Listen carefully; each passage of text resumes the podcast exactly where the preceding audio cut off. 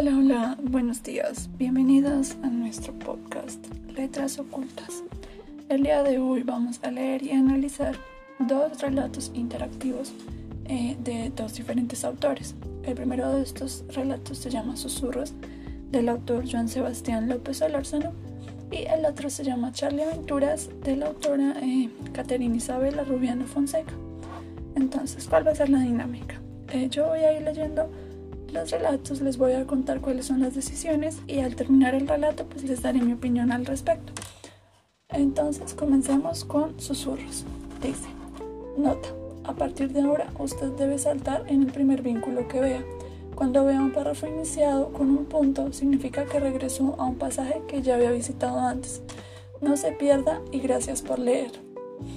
Pero, ¿dónde estoy? ¿Y por qué me duele tanto la cabeza? Estás en una esquina, en una habitación algo oscura. Estás junto a la única puerta. La pruebas, está cerrada. Giras la cabeza y detallas el lugar, intentando mantener la calma y pensando en dónde estás. Nota que el lugar es extrañamente familiar. Entonces el vínculo allí está en familiar. Vamos a darle clic a ver dónde nos lleva. Dice, el aroma de la habitación, sí, es como familiar, algo fétido, pero familiar.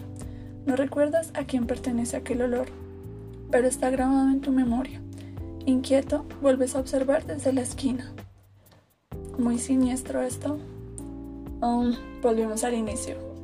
Así que ahora pues vamos a dar en la otra opción que dice que la habitación es incómodamente cercana. Escucha susurros en algún lugar, susurros de voces que no sabes cómo, pero recuerdas, susurros que están muy lejos, pero sientes en la espalda. Observas en la pared un cuadro con el cristal roto. Hay una foto familiar. Notas que se trata de una familia de cuatro miembros, pero todos tienen sus rostros arrancados. Tal vez por eso el cristal está roto. Miras los cristales y ves una llave pequeña. Caminas alrededor. Cuidado de no pisar los cristales. La recoges, mientras sientes que te susurran e intentas escuchar, pero sigues sin entender nada, identificar de dónde vienen. Vuelves la mirada al cuadro y sientes que aquellos retratos sin rostro te juzgan. Observas la habitación para ver en dónde puede usarse la llave. Vamos a ver, vamos a ver qué nos lleva. Desde la esquina en donde estás, pruebas la llave en la puerta, pero era de esperarse que una llave tan pequeña perteneciera a una puerta. Observas una cama a medio tender, un libro y algunos aparatos electrónicos descompuestos sobre una mesita. Mm, vamos a ver en qué nos lleva mesita. Te acercas a la mesita con los equipos dañados, una mini TV sin cable y una radio estropeada. También hay un vaso de cristal, algo sucio encima, con lo que parece ser agua sucia. Y observas que el cajón tiene una cerradura. Vamos a ver la cerradura. La llave encaja. Revuelves las cosas y encuentras un tarro de pastillas. Lo observas y lees su etiqueta. Palabras confusas, queridos oyentes.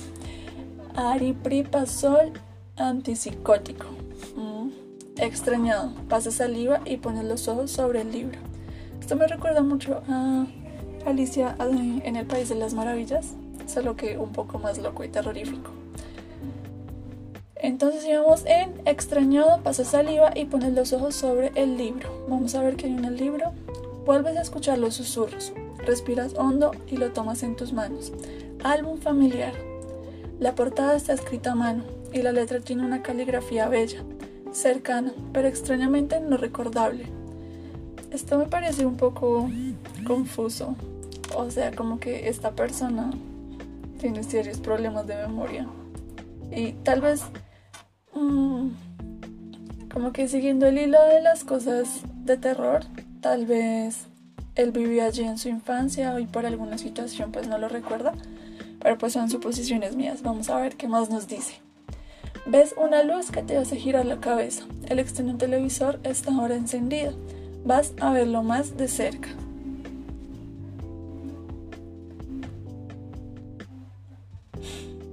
Estática, solo estática, no hay imagen. Pero mientras más lo ves, más sientes que hay algo ahí. Te sientes extrañado al recordar que el TV no tenía cable. ¿Sí? ¿Cómo funciona entonces? Tal vez funciona con baterías. Sí, eso debe ser. te hablas a ti mismo, pero sientes que sigues sin sentirte como, cómodo del todo. Vuelves la vista a la portada. Vamos a la portada. Y ahí hay otro, o sea, volvimos al vínculo anterior, pero eh, en la parte de abajo pues eh, está como en la parte que continúa. Las páginas están unidas unas con otras, así que el libro debe tener bastante tiempo. Asumes la primera página. Asumes. Se me olvidó leer oyentes. La primera página tiene una fotografía. Es un hombre que sostiene entre sus brazos a una pequeña. Verificas y el brazo del hombre tiene un tatuaje. El tatuaje de un pez espada. Mm, marinero. Sí, es el mismo tatuaje que llevas en tu antebrazo Oh my god, lo que les dije, ese señor vivía ahí.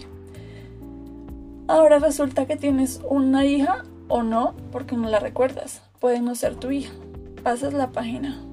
Mm, esto me recuerda a un videojuego, pero no recuerdo el nombre. Entonces tenemos que en la siguiente página una mujer sostiene a la misma niña y no la reconoces. Seguramente pues es la esposa del tipo, pero él no la recuerda. Tal vez no seas parte de la familia y el tatuaje sea una conciencia. No, no es conciencia, amigo. No lo es. Pero ahora que lo piensas, ni siquiera recuerdas tu nombre, ni mucho menos la forma de tu rostro. Buscas con la mirada algo que pueda generar un reflejo, mínimo para ver tu rostro, pero no hay nada más que cristales. Mm, me parece un poco como divertido en este momento por el hecho de que la interfaz de pues el relato el fondo es completamente negro. Entonces al uno estarlo leyendo, pues se refleja mi rostro en, en la pantalla del computador. Entonces es como tipo un espejo. O sea, yo soy el hombre. Entonces vamos a ver qué hay en los cristales. Los cristales del cuadro son tan claros que no reflejan y los ojos inexistentes de aquellos retratos que te miran más fijo, más penetrantes, como pequeñas y dolorosas agujas que se van clavando en tus ojos. El TV sigue sin dejar de brillar y los susurros empiezan a aumentar. Entonces tomas el TV con las dos manos, dejando caer el álbum de fotos y lo miras con lo tiras con todas tus fuerzas contra el suelo. Mm, nos pusimos bravos. La TV ahora está rota y la levantas para ver tu rostro, pero el negro vacío de su pantalla. Y no, tu rostro no se parece al de aquel hombre. Y suspiras. Mientras los susurros dejan de acosarte. Pero ahora te inquieta el tatuaje y esa familia. Vuelves al álbum familiar. Mm, pues es probable que su rostro haya cambiado con el tiempo, ¿no? Pero bueno, vamos a ver el álbum. En la tercera página estás junto a aquel hombre y suspiras.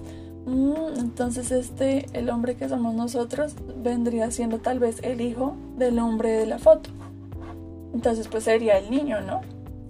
Y te llega un nudo a la garganta que te hace difícil al respirar. Entonces tomas la fotografía y la retiras. La parte trasera tiene una dedicatoria. Mi alma gemela, dueña de mi secreto. La página tiene un hilo fino colgando, así que lo alas. Entre algunas páginas había una llave, más grande, así que ahora intentas probarla en la puerta de la habitación. Vamos a ver si esta vez se abre la llave. Te acercas a la puerta y la llave encaja perfectamente. Abres un gran pasillo oscuro, se enfrenta a ti y sales con el corazón acelerándose cada vez más. Llegas al final, en donde solo hay un gran ventanal. Oh my god, vamos a ver qué hay en el ventanal. Un jardín inmenso, bañado por la oscuridad asfixiante, una noche sin luna, sin estrellas. Ves en el reflejo del cristal muy tenue a alguien detrás de ti. Giras asustado y tu corazón empieza a doler. Parece que alguien está ahí, pero la oscuridad no te permite verlo bien. Sal, no te escondas, le gritas. Mmm, salta. Y vacío ahora te inunda, porque al retar a alguien a aquella sombra no esperabas una respuesta. ¿De qué hablas? Entonces avanza y lo reconoces. Tu alma gemela. Oh my god. ¿Quién eres? Los nervios te tienen al borde del colapso, sientes como tus pulmones pierden fuerza y tu corazón empieza a palpitar a una velocidad inexplicable. Tragas saliva y le miras a los ojos. Ven, sígueme. Obvio vamos a seguirlo. Entonces caminas detrás de él y extrañamente empiezas a sentirte calmado. Entonces te detiene en la sala en donde despertaste. ¿Qué es este lugar? Mi casa. Pero Sígueme. En silencio y con dudas lo sigues. La siguiente habitación la observas y él la abre. Vamos a ver qué hay en la habitación. La habitación de una niña pequeña y una cama ensangrentada, un olor pestilente, y no puedes evitar toser y cubrirte la nariz. Mm, ¿Te da asco? Sí. Tú lo causaste. ¿Ah? Juntos, de hecho. ¿Esa niña? Mi hija. Entonces vuelves a sentirte acelerado y desasosegado, con más preguntas que antes, y te asusta ver la cara de aquel hombre, con tanta frialdad. Vamos. Y lo sigues con un dolor de cabeza que empieza a punzar lentamente hacia la siguiente habitación. Ok, acá confirmo mi teoría de que son como la misma persona, o tal vez son hermanos gemelos. A ver, veamos. La siguiente habitación. Un cuarto amplio, ves una cama grande, intacta, y un gran tocador con el espejo lleno de sangre. ¿Esa es tu habitación? Sí, la compartía con mi esposa. Y ella ya no está. ¿Por qué? ¿Y por qué tu hija? ¿Y yo qué tengo que ver? Mm, ellas nunca importaron. Y viéndolo a los ojos, empiezas a llorar sin comprender, nada y golpeas la pared una y otra vez con rabia. Empiezas a lastimarte la mandíbula con la fuerza que haces al comprimirla y no te das cuenta de que tus manos empiezan a sangrar. Tu mano ahora se posa sobre tu sobre su mano ahora se posa sobre tu hombro y te detienes de golpe, te bloqueas y sientes un bochorno repentino subir por tu espalda. Dime qué pasó aquí, por favor. ¿En serio no recuerdas nada? No. Su padre, él, mm, me forzó a casarme con ella hace años. Yo nunca la quise. Pero para eso, pero era eso o que me fusilara. Lo más injusto fue que yo no fui. ¿Qué cosa? Yo no la embaracé.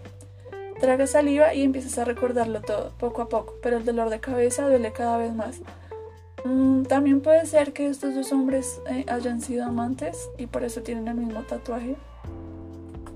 Y pues de hecho sería lo más probable porque eh, siempre hay alto contenido gay en las eh, obras de Joan Sebastián. La quería, pero yo no era su padre. Simplemente fui forzada a hacerlo y a desarruinar mi vida. Entonces yo, vivías con nosotros. ¿Por qué? Tu tatuaje, el mismo que tú tienes. Lo hicimos en la marina porque somos almas gemelas.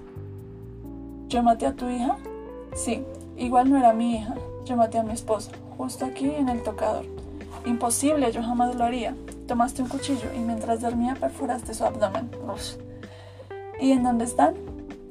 Las pastillas las recuerdas y sacas de tu bolsillo y él te mira mientras sus ojos se hacen más grandes. Y las tomas. Hay silencio por un momento y te das cuenta de que todo fue un sueño. Lo siento. Levantas el rostro y él sigue ahí. Y sigues frente al tocador lleno de sangre. Te encerraste en esa habitación cuando te tocaba morir a ti. Yo... Y entonces estuviste ahí mucho tiempo. Ya ni sé cuánto. Y yo estaba esperando a que cumplas tu parte para que podamos vivir juntos ahora sin que nadie nos lo impida. Ven, les dije, amantes. Estás loco y te tumbas al piso gritando que es un sueño, una pesadilla, que las pastillas están a punto de hacer efecto. Y sientes sus brazos y te abrazan y están fríos. Y entiendes por qué están fríos.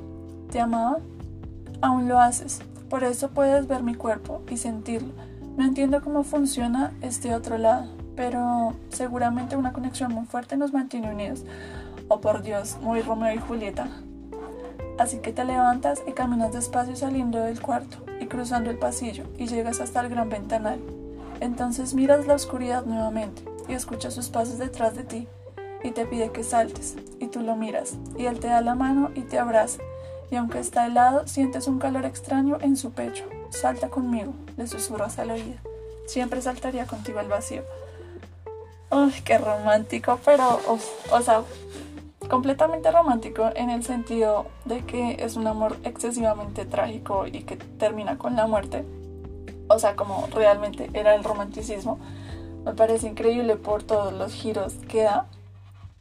Eh, pues ustedes vieron como que yo iba haciendo muchas suposiciones acerca de quién era el hombre, como que primero era él, luego eh, pensé que era el hijo, luego pensé que eran hermanos gemelos y terminó siendo que eran amantes.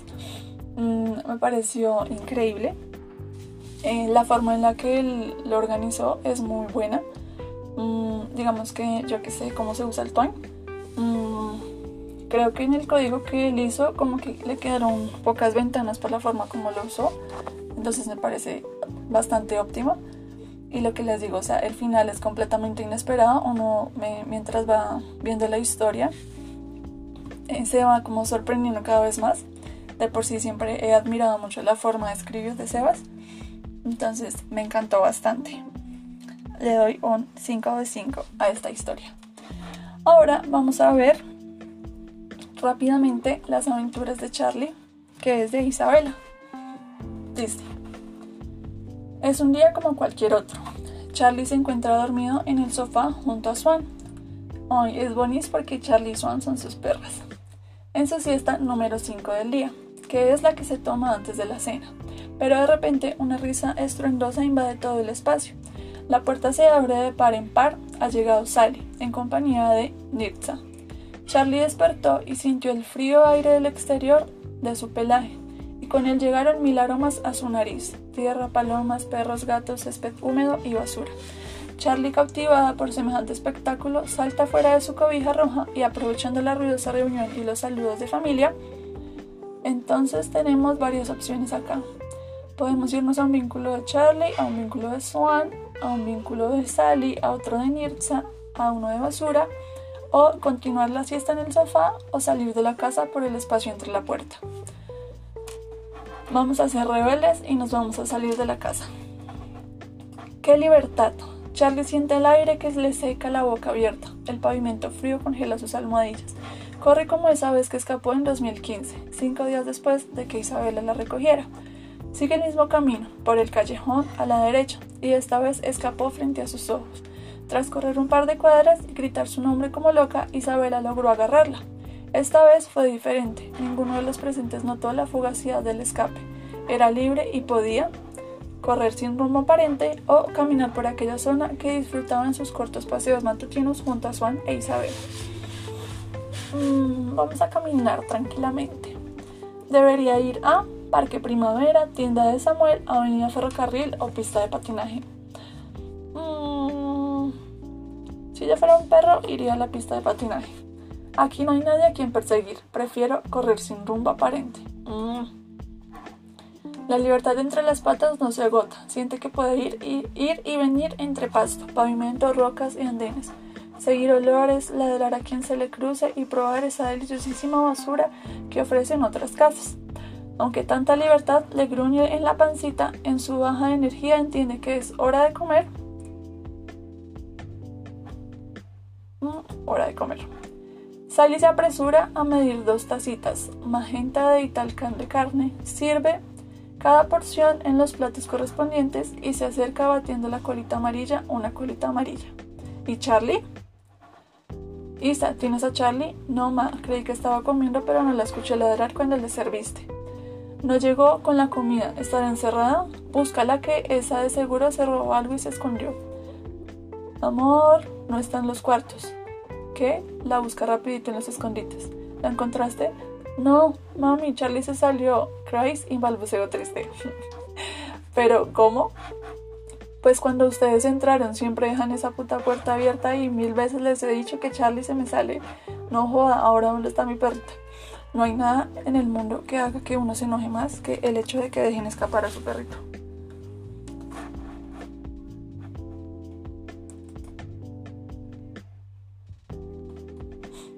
Ay, Isa, no puede ser. Pues sí, olvida qué está haciendo y sale inmediatamente a buscarla. Isa, no olvides el tapabocas, una chaqueta de mi amor, guardar la calma. Obvio el tapabocas porque el COVID no descansa.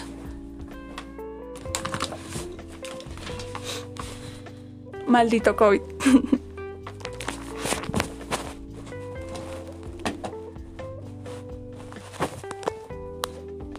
Entonces, ahora A por Charlie. En este momento cojo mi bici a toda velocidad y corro cada rincón en el que puede estar mi bebé. No se imaginan mi angustia, mi llanto y mis gritos desesperados por encontrar a mi perrita. Su pérdida me rompió el corazón. Charlie se perdió para siempre, estaba escondida debajo de las cobijas, el pan que le dio Samuel era radiactivo y desarrolló superpoderes y ahora combatirá el crimen desde las sombras. ¿Acaso llegaría la mañana siguiente con un pollo asado y el pan del desayuno? Ay Dios, Isabela siendo Isabela. Lo descubriremos.